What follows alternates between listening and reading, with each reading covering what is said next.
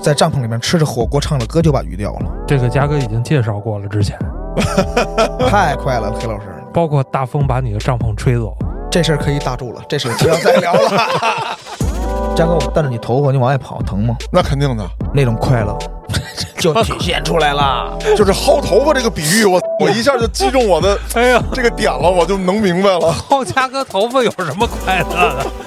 花白莲成年人的拳头都能塞进去，他的嘴奇大无比。淡水鱼里，他的嘴是最大的。是吧？波哥高兴了，我知道你想塞什么，不用那么大，比如说我这场啊，鱼五百块钱的门票，比如说五块钱一斤，您钓了五十一斤，您就算上。哎，不对，数学算错了。没毛病，还得是我徒弟。这段留着啊。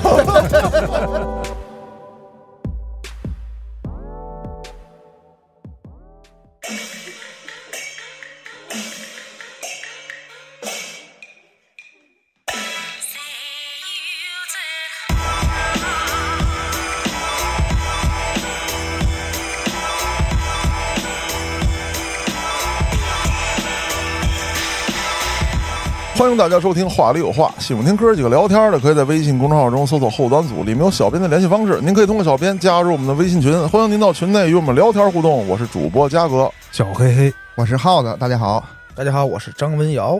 今儿得隆重介绍一下啊，嗯，我文瑶兄弟那是早有耳闻，是吧？如雷贯耳。当过山大王，哇，还有就是什么呢？得介绍一下他跟耗子之间的关系错综复杂，啊。哎不不，这个不麻烦，我是师傅，他是徒弟。这话你能信吗，嘉哥？ 我说他也不承认，主要是。对，其实我我我认可就可以。对对，对你明白就行，嘉哥。嗯有些事儿你知道就行。今儿把二位兄弟叫过来，是想跟大家分享一个最近啊，也不是说最近了，火了一段时间了，这么一种娱乐爱好。什么呢？钓鱼，这二位啊都是资深的钓鱼佬，那都是有钱人的项目啊。咱有山大王啊。 而且你看啊，人家这名字文瑶，《山海经》看过没有？文瑶鱼，哎，对，虽然不是那俩字儿吧，没毛病。 但是我这尧可是尧舜禹的尧，哎，那咱这么着吧，既然你说了啊，这个耗子是你徒弟，嗯，那玩这个一定是你给他领进去的算是吧，算是。啊。那咱们这么着啊，盐打哪儿咸，醋打哪儿酸，咱得从头说。咱就说一开始怎么接触到这个项目的，怎么玩起来的。这事儿吧，其实嘉哥很简单。其实每个人身边儿嗯，钓鱼身边都有一个领路人，嗯好比我跟浩子一样，我之前是什么？是也是我身边的一个朋友，好钓鱼，从一根鱼竿把我带起来的，嗯，慢慢的接触发展，买东西买装备，开始哪儿哪儿都去，哪儿哪儿都钓。耗子其实也一样，刚开始玩呢，钓法还有东西也不是特别多，慢慢的跟着我玩，嗯，后来的去的一些地方也多了，然后装备也多了，开始开始这么一点点来的。那你看啊，刚才你提到了一个这个钓具，哎，对，咱聊到哪儿说到哪儿。你说这一根鱼竿就把你领进门了，那之后你肯定不是这一根竿吧？其实关键就在这儿，给你一把三米六，你可以到河边钓钓小鲫鱼。慢慢你发现，他旁边的人这孙子用的比我长，他钓的鱼比我多，那我来根五米四，我得比他长。啊，就往水中间多伸伸。哎，对，一寸长一寸强嘛。隔壁呢，他发现过两天，你发现你用的是六五米四了，他又该该买个六米三了，哈，他又比你长了。这钓鱼人这件事儿啊，为了钓鱼，他爱攀比。我作为业余的啊，我想问问这五米四、六米三，这都是标准的长度吗？其实基本上是这样，因为各大厂家做的就是这么来的。这有什么来历吗？这个长度就是这讲究，它我理解啊，就是说为什么不直接一下加一米，啊，对吧？它加了一个半不啷这么一数，这个问题其实特别简单，它的每一节基本上都是一米，因为它是伸缩杆儿，它必须要有个差不多小十公分卡着，所以也就是说每根杆节出来的时候是九十公分，所以你算它都是九十公分的进制。你像五米四到六米三，六米三到七米二，七米二到八米一。然后现在也有一些厂家做一些非标准尺寸，也就是说，比如说什么五米、五米五这嗯，种五、米七这种也有了。啊，对，这些基本就说是流氓杆儿吧。因为有的地方，你看，咱们要是玩水库还好一些，自然水域没人限制你。但是你要进了一些鱼塘、黑坑，它会有这些比较严格的这个规定的。黑坑是啥？哎，黑坑其实类似于赌博，好比说我是坑老板啊，这儿有一坑，我放进去三千斤鱼，我邀请大家来一起钓，嗯可能是五百的票，是鲤鱼也好，是鲫鱼也好，它会有一个门票的价格，啊你们要来花钱买门票上我这儿来钓鱼。然后我来规定鱼竿的尺寸和饵料，然后你钓回来的鱼我们还回收，根据鱼的种类不同，定的价格也就不同。啊，我听懂了。比如说这鲤鱼多少钱一斤，花鲢子多少钱一斤，你钓上来是不是说愿意拿走你拿走？你要想说留在这儿，老板给你点现钱哎，对，其实就是跟众筹一样，啊。但是呢，由于现在价格都比较居高吧，这个鱼老板、鱼坑老板为了挣这差价，他不让你带走。也就是强制回鱼，这个就得各位以后如果要是想玩黑坑，一定要看清楚规则，不要盲目的去。比如说你想拿鱼，这个黑坑它强制回鱼，那拿不了。那就是说有可能挣钱，哎，对，挣钱在圈内叫上岸，谁能解释一下？啊所谓的上岸呢，就是说，比如说我这场啊鱼，我限你十二个小时制，五百块钱的门票。比如说鲤鱼五，比如说五块钱一斤，您钓了五十一斤，您就算上。哎，不对，数学算错了。不 对不对没毛病，还得是我徒弟。这段留 着啊，比如说鲤鱼五块钱一斤，然后呢，你钓个一百零一斤，这样的话，你给鱼坑老板回鱼，鱼坑老板就给你五百零五，这不就是赚了五块，相当于上岸，这就是上岸，哦，那我觉着挺难啊这事儿。确实挺难。你看啊，刚才文瑶说了几个限制：第一，鱼竿有限制；第二，饵料还有限制。对，饵料的限制呢，说专业一点就是分粉饵类，粉饵类就是所谓的商品饵。是不是就是弄出来是沫沫呃，对，类似于这样讲吧，啊？我们管它叫素食。其实鱼坑就分素食嗯和荤啊，就是这鱼吃肉啊、呃对，但是不是咱们说的那种肉，啊但是荤类讲的是什么？可能是红虫、虾肉，啊，明白了用这些来钓鱼，这是叫荤。那是不是荤的更好钓啊？也分怎么说，看季节，看天气。哦，天气秋高气爽，素食比较好。天气比较凉了，现在的鱼在水里也难受嘛，它也得吃点肉嘛。冬天用肉哦好一点。说到这，儿，我插一嘴啊，就是我看这个某音上面，他老说说不允许拿这个蚯蚓钓，有没有这样的说法？为什么这不就回到这个饵料问题上了吗？啊？它是荤饵，有的地方的鱼用荤饵，这鱼还是认荤饵。你啊拿荤饵钓的话，它是不是钓的更多啊，他愿意咬钩，啊？对，它的咬钩率多了，那你钓出来鱼就多了，那老板肯定不乐意啊。明白了啊，这跟蚯蚓没有直接关系。哎，对哥，你这说对了，其实蚯蚓是无罪的。那咱接着顺这饵料往下聊。我看现在视频里面啊，有一种，你说叫技巧还是什么，我不好定位啊。就这打窝，而且有些人就打窝非常的疯狂。我看他们开着他妈拖拉机大翻斗，哇啦哇啦就往那坑里倒。然后这咱俩，比如说咱俩钓鱼啊，我不知道是不是他们拍的段子，咱俩钓鱼，你直接整一包弄进去，我就急眼了，我不行，那他妈的鱼都跑你那儿去了，我我得整一大簸箕往里嚷，我弄一翻斗车往里倒，这个事儿呢，嘉哥其实怎么解释呢？嗯黑坑跟水库都有这种现象。我先从水库说吧。嗯。水库呢，水面大，自然水域，需要你的饵料投放量大，才能引的鱼过来。所以说，大家你打二斤，我打二十斤，你打四十斤，我打八十斤，嗯投放量更大，鱼会奔着饵料多的地方去。黑坑呢是比手速，所谓的投饵量，它不需要你需要有多大的底下的存食，它需要你的投饵量，要的是这个饵料的一种状态。就是一种持续投放饵料。啊，就是这饵料一直往下下对，就是你每一竿呢，其实黑坑如果是比如说钓鲤鱼、鲫鱼，就是你每一竿都要带进一定窝量的饵料，然后去打频率。比如说，就是这竿抛进去十秒你就一抬，抬完了再抛一竿，就是这种频率。黑坑主打的是频率跟饵料的量。把这个话题聊完了，啊就刚才黑坑那事儿，咱们聊完了，咱们能不能出坑？咱们聊聊什么野钓啊、海钓啊之类的，包括一会儿啊，咱们逐级的给大家介绍几种钓法。可以啊，，没问题啊，嘉哥。嗯，其实这个问题你应该早点问，因为哦现在我已经不玩黑坑了。哦，黑坑的赌性太大。当然了，我首先我不是承认我的技术不行啊，嗯跟这没有关系。水库嗯，它会有更多的吸引力在里面。怎么讲？水库呢，鱼的品种不同，种类不同，你每一条钓上来的鱼会有意外的惊喜。为什么说现在我愿意玩水库了？黑坑呢，你需要有一定的时间。嗯大部分人，哎，我只能是下了班儿，因为黑坑的开竿时间基本都是在五点到六点之间，大部分人下了班儿钓到十一二点收竿儿，我回家不影响第二天的工作。嗯，我呢是一个无业游民，我更喜欢玩水库的原因就是在这儿，它没有时间限制。现在，而且还有一种水库叫是半养殖水库，就是人来承包水库，往里面放鱼，你来、哦你来去钓，这个叫黑水库，它都是黑的。哎啊，就是很很相似了啊。哎，对，这种水库呢，就是说水面大，水面广，它的存鱼也多，种类也多，嗯，乐趣也多，因为你永远不知道下一竿会中什么鱼。瑶儿，我想问一下，就是你在这个水库里边儿，迄今为止钓到的最大的鱼有多大？嗯、有一个四十多斤的胖头吧，哇， 哎，洒洒水啦，耗子，你呢？我可没有那么大，二两多哎的几瓜，瓜子，那太多了，嗯，也就是个十几斤不到二斤的样子吧。啊青鱼，啊，那也不小了。对，我前段时间看了一视频，有一哥们儿，我我分不清这是水库还是真是大河边儿啊。他跟一青鱼搏斗，搏斗了好几个小时，一条倍儿大大青鱼，自己拿杆儿跟那儿歘，哇，是青鱼还是草鱼来的？专门切线啊，咣咣切你线，然后说这个最后没办法了，这个青鱼上就给你杆儿给你拖折了，要不给你拖水底下去。说这青鱼特别难钓，其实呢，分怎么说，四大家鱼里呢，哪种鱼的体型上来之后都不是特别好钓，需要你有一定的手法吧。嗯一般来说，钓草鱼我们管它叫三板斧，草鱼会冲三回，它的冲击力就是它你刺中它以后，它会疼，它会冲，它嗯就是所谓的跑在水里，嗯它会冲三回，三回冲完了以后，它的身身体自身的力量会小很多，因为它就没有劲儿了。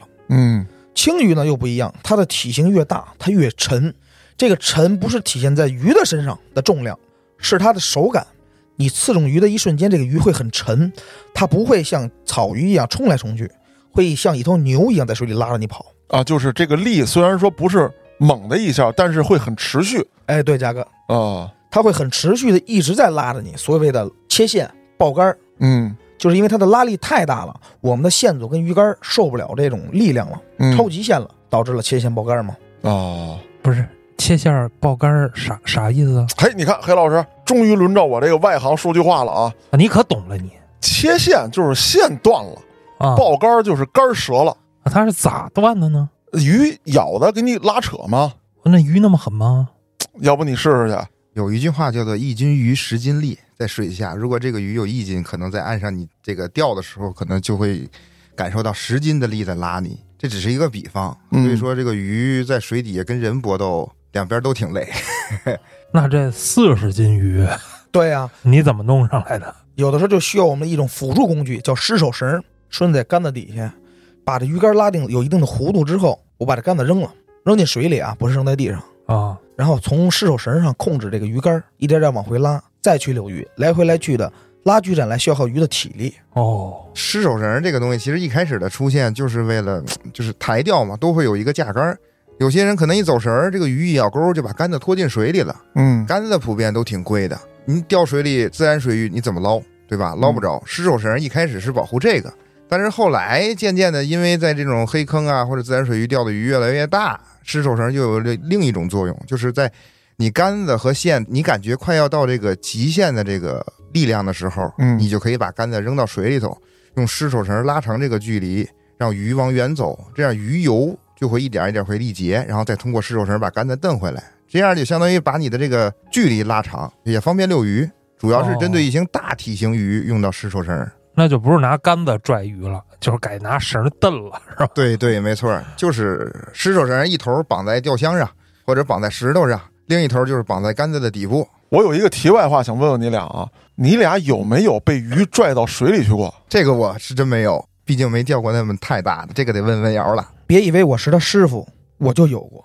其实哦我也没有。哦，那你见着过吗？其实，在黑坑里，黑坑还有一种形式叫做大五坑，哦，这怎么讲？同样是线杆跟饵料限制，嗯，但它里面放的鱼全是大型鱼。哦，二十斤、三十斤、四十斤、五十斤，甚至有一百多斤呢。我靠，那个就是，但是纯是养殖的，嗯不允许用所谓刚才我提到的湿手绳，只能靠杆子自身的强度和线组的粗，纯来拉这头鱼上来。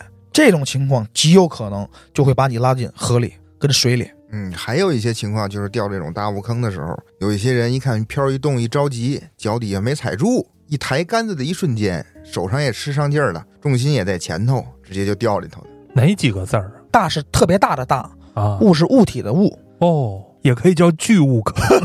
对，可以，可以，可以这么说。嗯哎，对，其实现在还你一说到巨物坑呢，其实又又是一种玩法了，啊，还是一样的黑坑，但是我们放什么？我们不放鲟鱼。哦，那不都是几米长吗？那大家伙，哎，对，嘉哥，但是呢，首先不是保护动物那中华鲟啊，是西西伯利亚一种鲟或者俄罗斯鲟那种玩法呢就比较残忍，是靠毛的。因为鱼是要吃食儿嘛，鲟鱼呢那种情况下，在放进的情况下，它会很警惕，它只会乱游，蹭到你这个钩子，你的漂会有动作，暴力抬竿，暴力猫鱼，那种一百多斤、二百斤的鲟鱼都有。不是这二百斤怎么拽上来啊？你抱着我，我抱着你，三个人，一个人基本上没戏。啊哦，也有这种倒班儿的，比如说头一个溜累了，第二个接过来，第二个溜，第二个溜累了，第三个溜，就这样。最长的能溜多长时间？那种情况下，其实它不允许你留太长时间，它会需要你自身的爆发力很强和持久力。你会想尽最大的办法来去把它薅上来，因为你是花钱了，一千的票、可能就让你钓六个小时。你要是半个小时把它溜上来，你就接着有机会抛下第二根儿；你要三个小时把它溜上来，你抛下去第二根儿的机会是不是就很少了？光遛它我就得遛仨小时哎，对，啊，那我半截儿要后悔了怎么办呀？那就剪线呗。哎，对，如果说你我没有体力了，我就可以选择去剪线，把这鱼还放回水里了，把线一绞就可以了。哦，那刚才提了坑，提了库，嗯甭管黑不黑的吧，这是俩地儿。哎，对，我特感兴趣的啊，就是野钓界一块子，大江大河的，这个能不能给大家分享点什么？原来我看你朋友圈，我还见过那个大冬天的，你跟那儿咔咔的冰钓，啊，对，嘉哥说的这是又是另一种玩法了，那个是只有冬天能玩的东西，冰钓。嗯，这个其实很有意思，冰钓。我们每个人准备一个帐篷，在冰上打个眼儿，在帐篷里面吃着火锅，唱着歌就把鱼钓了，这个很快乐，这个嘉哥已经介绍过了，之前太快乐了，黑老师，包括大风把你的帐篷吹走，这事儿可以打住了，这事儿不要再聊了。 那次是一个意外啊，啊，因为是我们犯懒，没把帐篷打冰钉儿，在冰面上嘛，然后啊，风有点大，我在帐篷里睡着觉呢，帐篷呢就突然张了嘴了，我不知道怎么给大家描述这个张嘴这个意思啊，啊，我其懂了实就是侧着翻。啊，然后呢，正好我们里面放的是行军床，我其实是躺在行军床上的。风一大的时候，很意外的就把我吹出帐篷 了。我一睁眼，我自己都懵了。秃溜 呢是吧？其实就是被帐篷吐了出来。 哎，对对对，我徒弟说的对了，其实我不是我是被帐篷吐出来了，我自己都懵了。我一睁眼，我说我操的嘞！我记得我跟帐篷里睡觉呢，给我冻醒了。我一睁眼，我这是在哪儿啊？这就是犯懒。冰钓其实好玩归好玩，但有一点要提醒大家是什么呀？注意安全，注意安全，注意安全，注意安全都注意哪几点呢？首先就是这个煤气，因为冬天我们在帐篷里很冷，我们需要取暖，嗯，有的可能是用瓦斯罐，可能是用煤气罐。这一点呢，先说一个额外话题。我带着我徒弟去钓鱼去，我还救过一回人呢。哦，这给大家分享分享，帐篷是跟帐篷之间挨着的。嗯之前呢，我跟隔壁的帐篷我们还喊话聊天呢，啊，但是呢，持续了两个多小时，人没回我，我呢去敲人帐篷去了。我一拉帘儿，哥俩栽那儿了。我我这一闻，这屋里头这呛，这中毒了，这一看就是。嗯，我一看他那火上坐着锅呢，锅都烧干了，赶紧把人薅出来，呼吸新鲜空气，打到幺二零，万幸人救下来了。哦，这就是注意安全，这是这个煤气方面。再一个呢，这个冰钓呢需要结伴而行，绝对不要单打独斗。如果这个冰过薄了，你掉下去，附近没有人，没有人看见你，你又在帐篷里，这是一件很危险的事儿。哦，那他妈瞬间那么老冷就完犊子了就，哎，对，给你弄一个布棺材，你进去泡个澡去。你觉得冬天又憋着口气，让你再再从帐篷里往外游，你觉得生存的几率大吗？那基本上就是判死刑了，就是，哎，对，嗯，所以说这个冬钓，这个冰钓安全一定要重视。那瑶，咱刚才说了你这个冬天的奇遇了。嗯嗯，咱们说说这个不结冰的时候，我听耗子原来提过一嘴，说你们去白洋淀满载而归啊。你什么都说是吧，耗子？那是我的私密要点，这事儿你都给我说出来了。嘉哥又不会钓，怕什么的呀？其实耗子说的那回啊，真的挺有意思的。嗯，那是自然水域嘛，我们去钓花白鲢了，但呢那回呢用的东西又不一样了。之前我们讲的是手竿儿，啊，那回呢我用的是远头竿儿，哎，这个你给我讲讲有什么区别？就是杆子上多一轮子，轮子上哦，捆着线。啊能摇的那个对对，我哦，可以打出去更远，四十米、五十米、八十米。嗯，我们那回在白洋淀干了一百多斤吧，纯野生的花白鲢。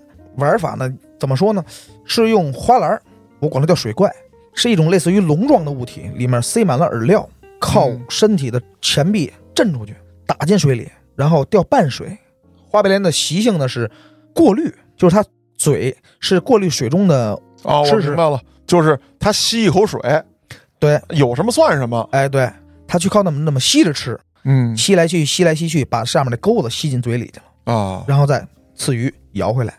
那种情况呢，就大小可都有了，但是人呢就会更省力一些，因为我们带轮了。嗯而且这种带轮儿吧，要比这种抬钓去钓要省劲儿，省的很多。因为这一个水怪装上一个饵料，大概也有一个成年人拳头大小，所以它在水中的雾化时间会比较长。这样大概抛一竿儿有个二十分钟到二十五分钟左右才能没饵，这样我们才会收。哦，当下，大哥，我打断一下，你看徒弟，你说话又不谨慎了。为什么是二十分钟到二十五分钟？这个雾化时间是根据钓鱼人自己获鱼饵的习惯来掌握的，哦，不是固定的。就是我货多点儿，它时间就长点儿；货少点儿，时间就短点儿。这个怎么说呢？简单来说就是饵水比，哦，水多了，水少了，来决定这个饵料的雾化时间，是由自己可以控制的。那懂了，就是稀一点儿还是干一点儿哎，对，啊？哦，你刚才说那笼子就叫水怪是吧？是的，然后这笼子旁边有钩子，对，笼子的四周大概有六到八个钩左右。哦，然后这个这种钓法就是让这种水控制这种水怪，比如说这个水深是三米，让它浮在一米，然后呢里边的饵料不断的雾化，然后钩子垂在水怪边上。当这个花白鲢过来吸食这个饵料的时候，因为花白鲢的嘴大嘛，嗯，恨不得十斤左右的花白鲢，成年人的拳头都能塞进去，它的嘴奇大无比。淡水鱼里，它的嘴是最大的。哟，郭哥高兴了。我知道你想塞什么，不用那么大。因为它的嘴大，它吸食的时候呢，它会把钩子误吸到嘴里，啊，嘴大吸力就大嘛。然后吸进去以后呢，就会有一定的飘向，然后垂钓的人直接就抬杆子刺鱼就中鱼了，就这么一个简单的道理。那你们当天钓了一共一百斤，一百多那咋处理啊？这卖去吗？拿回家吃啊，纯野生花白鲢呀、你家对有啊冰柜啊？还真有一个。哦黑老师要拿鱼去我们家冰柜挑，哦，行，我知道了。哎，黑老师，这个你你你你孤落寡人了，你知道 吗？ 寡人可还行，我真见过，就是亮子他们家嗯，对，给我发视频，嘉哥吃鱼嘛，嘎一抠这冰柜，大的小的，好家伙，那老些。我说怎么着，亮子改水产批发了，你这是其实我徒弟他家也是啊？专门为了存鱼买了一冻柜，里面全放了他爱吃的鱼，啊还有一些我们所谓的好鱼。我们所谓的好鱼是什么呢？就是纯野生的，跟它自身价值没有关系，只不过是它的来源是这些。啊，就比方说你跟他搏斗很久，给他弄上来了，他是你的一个战利品。哎，对，我给他啊冻一百年。哎，不会不会，因为我徒弟不会活那么长时间。那我问一嘴题外话啊，就是你们在野外钓鱼的时候，有没有钓上来过一些奇奇怪怪的东西，生物也好，物件也罢？娇娇，嗨，我还真有，嗯就是有一回我跟我徒弟去水库钓青鱼，我嗯啊们，去钓浮，那是一种钓鸡钓法。呃，稍微等一下，瑶儿，嗯，就这个这个这个符这种钓技钓法是咋回事儿？不行，给我们科普一下子吧。那黄纸写字儿的那种吊幅吗？嗨，这种这种事情我徒弟就给你们解释了。钓浮其实就跟水怪刚才文瑶讲的这个水怪是一个原理，它也是钓半水，因为有些鱼它是分水层的，你像鲢鳙就是在中层游，嗯然后你像那些鲤鱼啊、青鱼啊，它就属于底层鱼类，所以你就需要把水分成底层，你钓不同种类的鱼就要去分层。你像翘嘴鲢鳙钓中层，那比如说三米的水，我可能就就钓到一米到两米左右的深度。钓浮呢，就是钓中间儿，也可以钓上层，钓上边一米，这啊就，是钓浮。符就是沉浮的浮是吧？，对对，就是钓离水面近的。不是黑老师说的画浮。哦，那你继续，我想听听这怪物是什么东西，你怎么给它整上来的？这个事儿可太怪了，哦，你坐好了，我我等会儿，等黑老师把那安全带给我给我捆上。我别说完了，你害怕就行。嗯，我们俩去水库，专奔大体型鱼去的，用的是大钩子、嗯大杆子。我记得那回我守了两个多小时吧，我跟我徒弟我俩并排挨着，突然就黑漂了，那惊喜坏了，啥玩意儿？突然就黑漂了。这个鱼漂的动作，黑漂是什么动作？这个鱼漂在水上浮着，嗯，突然噌一下就跑水里去了，啊，哦就是看不见它了，突然看不见了，那就证明有一股突然很强大的力量给它神扯秘的了力量啊，神秘力量把这个漂给拖走了。啊，结果你猜钓上什么来了？钓上一个 U 五七幺，那我觉得二十五号搅拌水泥跟七号钉子没有什么太大关系啊。咱说的不是生物吗？其实不是啊，这个事儿怎么怪呢？我们那钩子特别大，给跟那挂猪肉拌的那个似的啊，那倒没有，那倒没有，就是一般的鱼类都不会吃得进去。啊。这个鱼还是我徒弟钓上来的，一个打黑漂之后，我徒弟一提竿儿，上了一条小拇哥大的鲫鱼，你说害怕不害怕？它是粘钩上了，不不不，是正口啊！这个鱼把这钩子吃进嘴里了，这钩子比鱼脑袋都大，那、啊怎么吃进去？这就是最可怕的事情了。我们谁都钓不上来，只有我徒弟能钓得上来。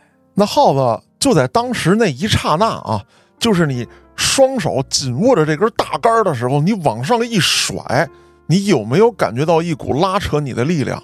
没有，那鱼都飞天上去了，钩子都跑天上去 了。那谁能想到这么大的钩子钓那么小一个玩意儿？它不符合常理。对啊到现在我也没闹明白它到底是怎么个原理。而且我跟你说，嘉哥，这种事儿啊，不是一回了。我靠刚才说的是在水库钓福，啊我们去昌平那边水库钓底，啊！也是去钓大青鱼、大草鱼了。他依然干过这种事儿，行了，你闭嘴吧，我鲫鱼园好，你管得着吗？以后我就专钓鲫鱼。鲫鱼大师，这钓底就是钓水谁的底底下的对的，没错，就是不是刚才已经讲到的那个鱼有分层嘛，啊，分层游嘛，钓底其实就是钓这种鲤鱼、青鱼这种，因为它属于底层鱼，就是纯是让这个钩子躺底，钩子离就是触底吧，嗯不能叫躺底。其实所谓的钓浮、钓底，就是看钩子的状态，钩子离底你都可以管它叫钓浮，钩子如果触底或者是躺底就叫钓底。哦，这个淡水的，你们俩还有没有补充的？我没问到的。有一个我最不愿意玩的一种钓法吧，嗯，路亚，哎，这我还挺喜欢，我老看那视频里头唰甩一杆儿，然后一特凶的鱼追很帅是吧？啊！对对对，，啥玩意儿？啥玩意儿？路亚呀，路亚道人听说过吗？没得，那也正好跟路亚没什么关系，啊哈，听着很洋气啊，这个名字。对就是假装是个活饵嗯、我们管它叫假饵啊或，者泥饵，模拟的拟。就是这个饵呢，你抛出去，它不等着。你看咱看钓鱼啊，它抛出一杆儿之后，它在这儿等着，啊，那个是不等。然后你往回拿这个线轴也好啊，什么也好的，你就跟身上滚吧，你就你就倒它。哥，那个叫鱼轮，你你就非要这么不给我面子吗？鱼轮，鱼轮，黑老师听得懂吗？那你也没有往那儿滚的。反正你就摇它吧。啊，然后那个假饵啊、泥饵啊，它就跟一个真的小鱼儿似的，跟着摆动身体。哦，然后这个比较凶猛的鱼，哎，一看，哎呦，可让我得着了，我我我我我参了它吧，哦，吭哧就一口，晃点的，哎，就就给蹬上来了。其实路亚是一种针对于有攻击性的鱼类，比如说黑鱼、翘嘴儿、鲑鱼，还有一些淡水的鲈鱼。嗯，这种鱼呢会在水下追这种小鱼吃，所以通过路亚这种方式呢，让这个泥饵或者是假饵，通过你不断的收这个鱼轮儿，蹬着这个饵在水里游，达到一种以假乱真的状态，仿生，然后这个食肉性的鱼类来捕食来。对，来追击来咬，是这么一个原理。那这个文瑶，你看这个，我觉得挺刺激的。你跟鱼在这斗智斗勇，为啥你就是不太好这个呢？太刺激了！哦，出去干一天，一条没钓着。哎，这个问题其实也不怪问瑶，主要是咱们北京的这个鱼类的资源太少，嗯通过路亚去钓的话，因为文瑶比较喜欢钓大体型的鱼，咱这边的水资源呢又没有大体型的鱼，普遍都是一些小鱼，所以它钓着会感觉没有意思。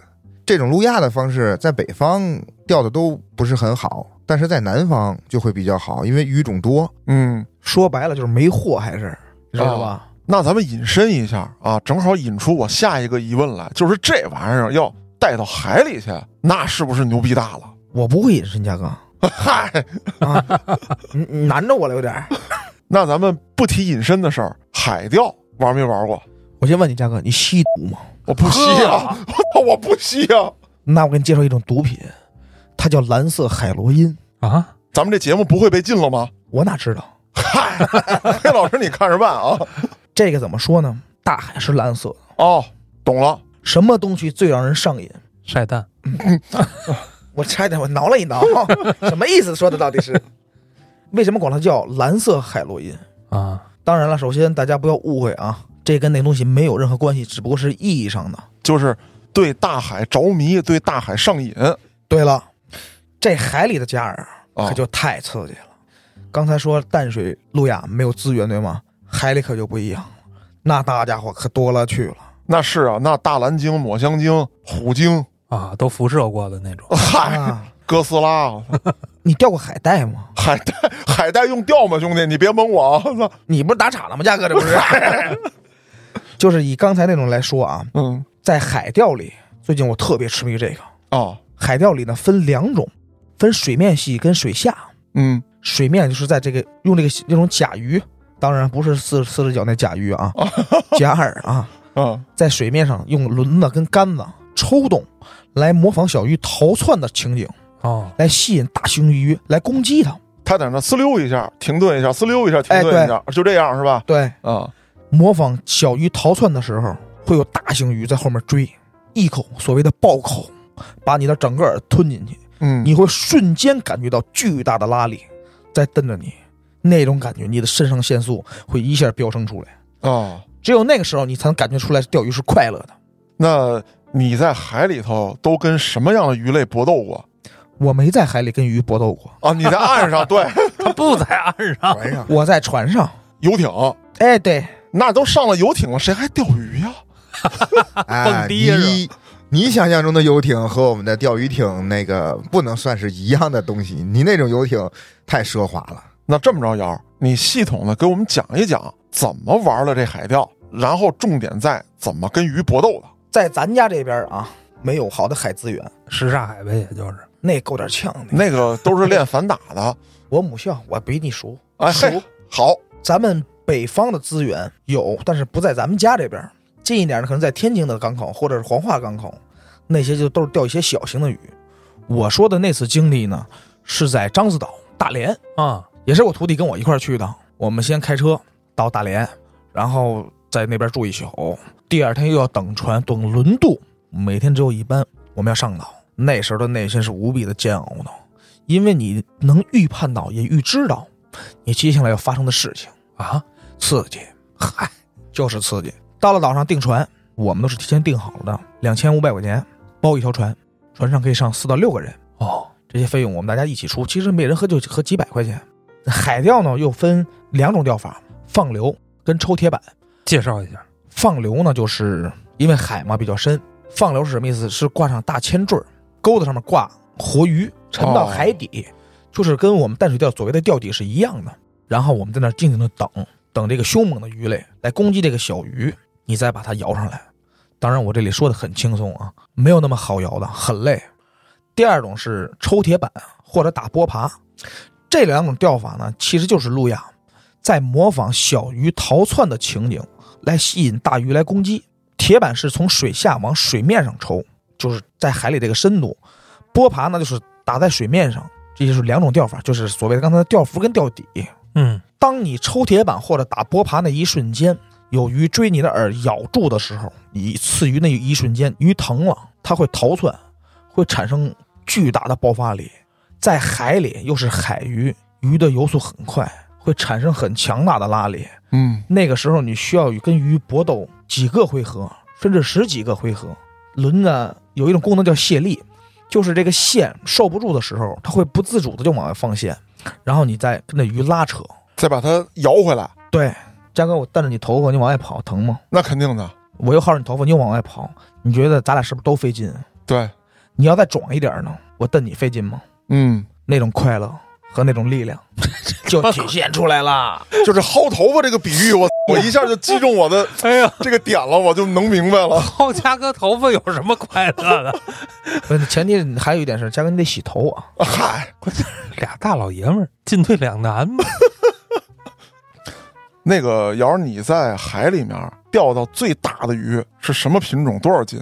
因为这个海钓接触时间不长，刚开始玩半年多，嗯，应该是一条炮弹，炮弹是什这么玩意是它俗称，儿？啊，它的名名称是狮鱼，它是狮鱼科的一种，我们俗称不是我们俗称，是大连当地人俗称呃管它叫炮弹，嗯，其实也是钓鱼人给起的。因为什么？因为它的体型跟它的力量，它真的像一颗炮弹一样，非常有力。刺中鱼以后，它会逃窜吗？嗯，反方向逃窜，你会需要弓杆子，这是一种动作，就是把杆子往下压。你往下压的一瞬间，这个线是不是就松了一点儿了？啊，对，然后你去摇一点儿，这个轮子根据你的型号不同，它的摇的收线比是不一样的。 基本上收线比在一米左右。你放下杆子摇那一下，收回来一米左右，然后你会往回拉扯它一点儿，它回来一点儿，它又钻出去了，因为它疼，嗯你又需要又放放杆子，就是一种动作连续性的，就是习惯性的动作了，相当于是压杆子收线，压杆子收线，然后鱼呢又会反方向逃，又跟你把这个卸力拉开了，就是这个线杯受不住那么大拉力，嗯，又往外出线，你又需要来回来回来去的拉锯战吧，就说当时跟他搏斗了多长时间？那条十九斤的抛弹，我应该是干了十多分钟吧，啊，这真的是一种对自身体能极大的消耗。怂一点的话，我估计我就够怂的了啊！我估计你鱼再大一点儿，我的体力也就跟不上了，只能换人了。这个船钓和在淡水，在你在陆地上钓搏杀这种鱼是完全不同的体验，因为你在船上，你要分散出一定的注意力和一定的体力去掌握你的平衡。因为船即使是在抛锚，我们用的都是小渔船，基本上是这种九米六左右的，嗯它啊并不是所谓的大船，它的抗风浪的能力比较差，所以你还要留出一部分的体力、一部分的注意力去保持你身体的平衡。你不能说光为了把鱼蹬上来，然后你人掉海里了，啊一个大浪拍过来，你要站不稳也会很危险。咱就不说掉海里磕一下船帮，你也受不了啊。啊，对，那你们钓的时候身上会系点什么安全带一类的吗？呃，这点黑老师说对了。正好前两天有一新闻，我不知道大家刷着没有，是大连海域又出事儿了。啊，嗯一艘钓鱼艇带着七个人，前两天的事儿，七个人都没了，那就是风浪太大了，哦，船扛不住翻了。我靠，那按理说这海边的渔民他对天气应该很了解啊。但是再了解也架不住钓鱼人的热情和激情，他会不断的撺，有可能会不断的撺掇于老大去出海。于老大为了挣钱，钓鱼人为了钓鱼，一拍即合就铤而走险了。所以各位，如果以后真的想要去乘船出海钓鱼，一定要穿救生衣，一定要注意好自己的自身安全。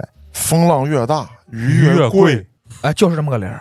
啊。但是呢，我要说一点就是什么呢？其实不是说像我徒弟说的，我徒弟那也是好意，不是说一定说是风浪越大的时候你要穿上救生衣、系上安全绳儿没有用，海是有溜的，这怎么讲？就是涨潮水跟退潮水的时候，这个海水是走着的。水溜，你知道什么意思吗？哦我知道，当它即将要涨大潮的时候，它的水流是非常快的。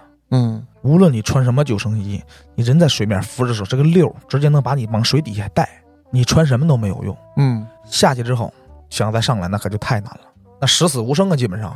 所以说，真的是一定是看好天气，看好潮水，为了一个玩儿，咱犯不上拼命去，对吧？我看好多电影里啊，像大白鲨什么的，啊，有那种鱼带着船跑的。你们玩过这个吗？那个哥，你别说玩儿了，电影我都看的少，哦，太激情了， 我也想体验。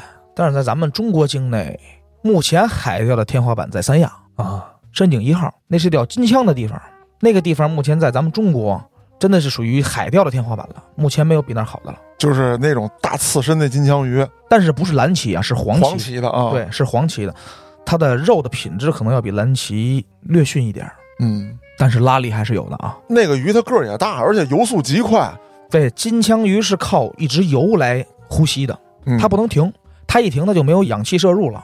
不过我觉着也够呛有这种机会。搁家搁讲不直接就绞线了吗？船都跟着 跑了。啊不，钓金枪鱼倒不至于。有啊这种确实有这种情况，反正我们确实没有遇到过鱼拉着船跑，但是我们有的时候会开着船追这个鱼，就是为了保护线，不让鱼跑。哦，这种情况就相当于是跟淡水里的失手绳一样了，鱼拉力太大，为了保护不切线、不爆竿，嗯并且还想把这条鱼拿上来，拿上船。船老大会起锚，然后跟着这条鱼走，也相当于是船遛鱼，就跟你遛狗一样。明白，就给它弄累了。对对对，一嗯直让它游，游累了呢，它就没劲儿了。这样你不就能把鱼拿上来了吗？嗯，弄这个词儿用的特别好。姚，你刚才给大家提示了一下，就是这个海钓的风险啊，这个安全事项，你自己遇到过没有？你还真别说，嘉哥，嗯，还真有。讲讲。那回给我吓够呛，就是天儿好，我们看呢，就是觉得可以出，就出海啊。嗯上午九点多还没事儿呢，刚过一阵窗口期，就是鱼早晨鱼情最好的时候，我们呢就在重复的做动作嘛，抽铁板也好啊，是打波爬也好，嗯，天儿突然就变了，这风也起了，浪也来了，天气预报看的什么事都没有，说是迟那是快，我中鱼了，哦，厉害不厉害？嗨，这会儿不是应该说赶紧回去 吗？真的那回也是不舍得那条鱼，一直跟那条鱼也搏斗了十多分钟，是一条十多斤的鲅鱼，风也起来，浪也起来了，那船晃悠的，人在上面根本站都站不住了。平常我们都是站着，嗯，那天因为浪太大了，我都坐甲板上了，哦，站不住了，根本站不住了，人就站着已经是不可能了，因为这个船已经是前后左右都在晃，都在摇。抓紧把这鱼给弄上来之后，平常我们从码头出发到钓点需要十多分钟就可以到达钓点，嗯，就是开船十多分钟就可以到了。那天我们回来了，用了四十分钟。哦，这个浪看着真的每一个浪，感觉都会要把船拍翻了似的。那个经历真的是太可怕了。那天我还特意录了一个视频，真的，价格我都想给自己留点什么，哦，害怕。那视频到时候我给你看看，行，视频里根本看不出来那个浪有多大，但是当人真正在船上的时候，那个浪眼看着都要都能拍你脑袋顶上来，嗯，就那么大。用了四十多分钟到的码头，回家我都念阿弥陀佛了，这给我吓的。那你那条十多斤的鲅鱼还不成了战利品、纪念品？ 啊挺好吃的。嗨，我还以为还冻着呢。我也以为搁冰箱里冻上了呢。没有没有，不是所有鱼我们都冻，有的鱼呢一定是趁它鲜的时候赶紧吃。啊，就你所谓的鲅，刚才我说的这这个鲅鱼嗯叫蓝点马鲛，其实就是鲅鱼。还有我刚才说那炮弹，嗯，我个人认为这两条鱼的刺身要比金枪鱼还好吃，哦，口感特别棒。就当时就给它嘎了，就给它。在船上就得放血，哦，回来以后直接让饭店加工，直接就弄，可以啊。费酒着呢。别觉得怎么着，那这个我原来听耗子讲过一回啊，说有一回你钓着条大鱼，一下船就给卖了。啊，对对对，因为鱼的品种不一样，就是刚才说的鲅鱼也好，炮弹也好，嗯，这个吃起来口感好，我呢也爱吃。这两种鱼我基本上都留下自己吃，嗯，剩下的还有一种鱼叫黄尖子，它叫黄尾狮，那种鱼的口感不是特别好，所以说我果断呢要把它卖掉，我也得回回血呀。嗯，这出去吃喝玩哪样不花钱呀？我不也得想上岸吗？你关键你也不差钱呢。跟那有关系吗？ 它贵呀，嗯，你把它卖了回点血，你第二天不又弄一船钱又出海了吗？对，有那么贵吗？一船钱不好几千的吗？你多钓点不就都有了吗？我还以为一条别老好几千呢。啊，不是一一条不可能，二十多一斤，那一条基本上都在二十斤左右，四五百块钱。哦，但你算算啊，一条四五百块钱，船钱才两千五，这船才钓几条鱼就回本了。船上上是四个人呢，一人才还是合几百块呀、是啊，但是我徒弟不算啊，我徒弟又白了， 白知道什么意思吗？就是没钓着呗。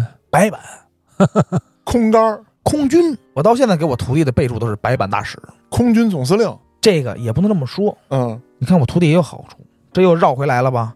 别的我徒弟钓不着，但是我徒弟钓鲫鱼可一门灵。啊，是。哎，刚才我给你们介绍过了吧？哎，根本咬不了钩子，他上。那说到吃鱼了啊，这个我哈哎，对，对吃这一块啊就比较感兴趣。那你们推荐推荐这个淡水鱼跟这海水的这个鱼里边哪种你们是觉得最好吃的？这又分怎么说了，哥？你看它是养殖的还是野生了？都算上吧。那养殖的就别说了，你爱吃鲤鱼吃鲤鱼，爱吃鲫鱼吃鲫鱼了。那野生的，我觉得都好吃，它自然长大的生长环境不一样，它的肉跟养殖的鱼是口感是不一样的。其实所谓的什么鱼好吃，纯看你个人。我记得嘉哥就不爱吃淡水，他不爱吃淡水唯一的一点原因，就是因为淡水鱼刺儿多，对吧？啊，嘉哥对对对，但是淡水鱼你刺儿多，你像这种青鱼或者是桂鱼和淡水鲈鱼，这刺儿都比较少，啊你是，能接受吗？啊可以啊。对吧？这个东西也是看一种个人喜好吧。嗯，海鱼普遍刺儿都少，啊对，那吃的嘎嘎带劲嘛。炮弹太好吃了，那我高低我得我得安排一下子。这我徒弟这事儿就给你办了。冰柜挑去吗？嗨，哎，不对，那不能动啊 人家瑶儿不是说了吗？就得吃那新鲜的。啊！那耗子，你这么着，你就赶紧趁过年之前啊，你赶紧给我钓下去，钓完之后从那边打一车给我送回来。你太看得起我徒弟了，他想去，这季节没鱼了。哦，海钓也得挑一些季节。我还有一小问题啊，就是你冰钓的时候在帐篷里睡觉，你是要住那儿啊？对呀、帐篷里铺上地垫儿，它有取暖设备啊。冬天你能信吗，黑哥？我在屋里穿着半截袖，我信嘉哥跟我说了，太热了，真的太热了。然后里面铺上地垫儿，这个炉子旁边还有一种功能叫取暖炉，旁边插一个类似于热得快，你知道吧？哦，知道，插一热得快，有一个水暖垫儿，往地上一铺，你就直接可以睡觉。但是呢，一定保持一点这个窗户的通风性，别中了毒。啊，嗯，剩下的在里面什么都可以操作，就包括我带我徒弟去，我们俩干上一回红鳟来，当时就给刺了，那也好吃。呵，那我聊点不着调的啊。嗯那你们拉粑粑是拉这个冰窟窿里，还是上岸了？那就不行了，那就得上岸了。哦，要不哦我说这鱼就不想钓了。哎，不是，那冰窟窿上边飘着一 层屎，怎么掉？为了保护环境啊，哦，钓鱼人最起码的素质得有，不乱丢垃圾，保护水产环境，还有自然环境，这是最起码的。是嗯是。那一般住几天啊？看你选择的这个做钓的时间，就看帐篷你什么时候被吹飞了。 我哎呀，其其实不是，是看我媳妇什么时候给我打电话，哦，哦，她要叫我回家，我就得回去了。那这电帐篷灯，一次充电用七十二小时。哦其他的没有了，手机充电就带两个充电宝就可以了，有意思。还过瘾呢。这要再约上个好友，一边蛋逼一边喝酒 嘿，涮个火锅，啊，唱着歌儿帐篷就飞走了。 又来了，黑老师真不瞒你说，前两天吧，我刚给耗子转了一视频，有一哥们儿可能是俄罗斯人啊，跟那个大湖面上全是冰，他就哐哐开始凿，我就以为他是这个要冰钓呢，结果呢，人凿出一个小窝来，把窝子嘎倒进去了，啊，然后跟那里就开始喝。趴下就开始作呀。我说这太过瘾了，你们哥几个跟边上吊着，然后我这边要是你给我凿一小窟窿，别凿透了，我把酒倒进去，我就跟这喝着，那多带劲呢！那个，人家坐那儿钓鱼，你跟那儿跪着。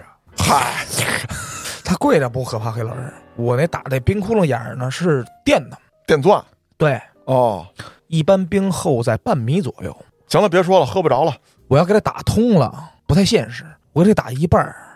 嘉哥，你有那酒量吗？二斤，没有，你弄一下，你试试，我半斤就躺下。你试试。是是就是是，哎，那瑶儿，我有一好奇啊，就是除了这些鱼之外啊，刚才你说这几种吧，嗯，大致咱听众朋友们都听说过，也都见过有人钓。你钓没钓过那个一般人见不着的那玩意儿你还真没说，嘉哥有，啊？你听说过什么叫鸭嘴儿鲟吗？不是，咱要这段播出去，你进去了，可跟我没什么关系啊，不会不会，我说的养殖的。哦哦，哦那我见过，就是他那个鲟鱼，然后前头那嘴是扁的，哎，对，啊鸭嘴兽、那个是养殖的，那个鱼是跟大头鱼，就是胖头，嗯，它的习性是一样的。钓淡水用雾化的饵料，就是它在水里散落。嗯那个鱼也是来靠滤食过滤来吸食食物。那种鱼的拉力不是特别大，但是它的味道很好。啊，还有什么知道吗？娃娃鱼，不是你这也也行了，这个啊先别行，啊，我放了。真的是去自然水域钓，是一个水水涧子嘛，那叫，嗯，就是旁边是山。我知道山中间的，哎，对，有一小瀑布似的嘛，还流水。啊嗯，手那儿钓，钓一娃娃鱼上来我靠给放了。啊，后来我还特意买了点小鱼往那儿撒了呢，再也没去那儿钓过，就怕钓着它。 我也是在那边可行可行了。哦，那就是说在外边钓到了这种保护动物，就直接放了就完了，哎，对，哦，别拿走只要你不是故意去钓它，不小心钓到了，你放生它是没事儿的。啊。正好说一个延伸话题，毛鱼这怎么讲？什么叫毛鱼？是叉鱼吗？是那意思吗？差不了太多，啊，现在也是咱们北方的一种钓鱼活动，水库也好，黑坑也好，结了冰能站上人之后，啊，他之前的库里啊或者是坑里啊有存鱼，然后他再去放一些鱼进去，嗯，邀请六十人、八十人、一百人，根据他的坑或者库的面积多大来上人，砸平窟窿、大毛钩，比手掌都大，嚯，一人仨钩子，上面一人一个小漂，那个鱼在水里游来游去嘛，不是？嗯，它蹭着你的线，那漂就有动作，一抬杆一刺就把它锚上来，那个可就太暴力、太血腥了，啊，那等于说生生的给它勾上来的就是锚，啊，冬锚嘛，那个干的一般都是大型鱼，嗯，会比较过瘾。那个有机会，嘉哥你可以体验一回。关于钓鱼这个事儿啊，今天找哥俩来聊，一个是确实现在在网上钓鱼这事儿特别火，也出了好多神奇的钓鱼佬。何强回来呀、老子回来！哎，对对对对对。那有人有这么一种说法，就是说为什么这么多的男性喜欢钓鱼，是因为它是最接近捕猎的。现在打猎不让你打了，犯法。那么这个渔猎里面，就是男人原始这基因里头，他就好捕猎。现在合法唯一能干的就剩这钓鱼了。嗯，还有一种呢，就是你与自然界的生物用最原始的方式啊进行搏斗，有很高的成就感，享受自己的这个战果、啊劳动成果。那在你们二位看来，这个钓鱼乐趣是什么？用一句话总结一下曾经有一个战队，这是钓鱼战队，啊，有一句话说的特别好，我觉得这句话说到这儿也比较合适：与天斗，与地斗，与鱼斗，其乐无穷。对于我而言，钓鱼给我最大的快乐就是给平淡的生活增加点刺激。哎，这也不失为一种嘖追求快乐的方式啊，啊。那这期节目当中呢，耗子跟瑶儿分享了他们关于钓鱼的这些经历，也跟大家说了钓鱼的时候应该小心的一些，或者说应该避免的一些危险的事情。那各位听众朋友们呢，对于钓鱼这件事儿有什么想说的，可以在评论区留言，也欢迎您通过小编加入我们的微信群，一起聊聊钓鱼这件事儿。我是主播嘉哥，咱们下期再见。 I will never let you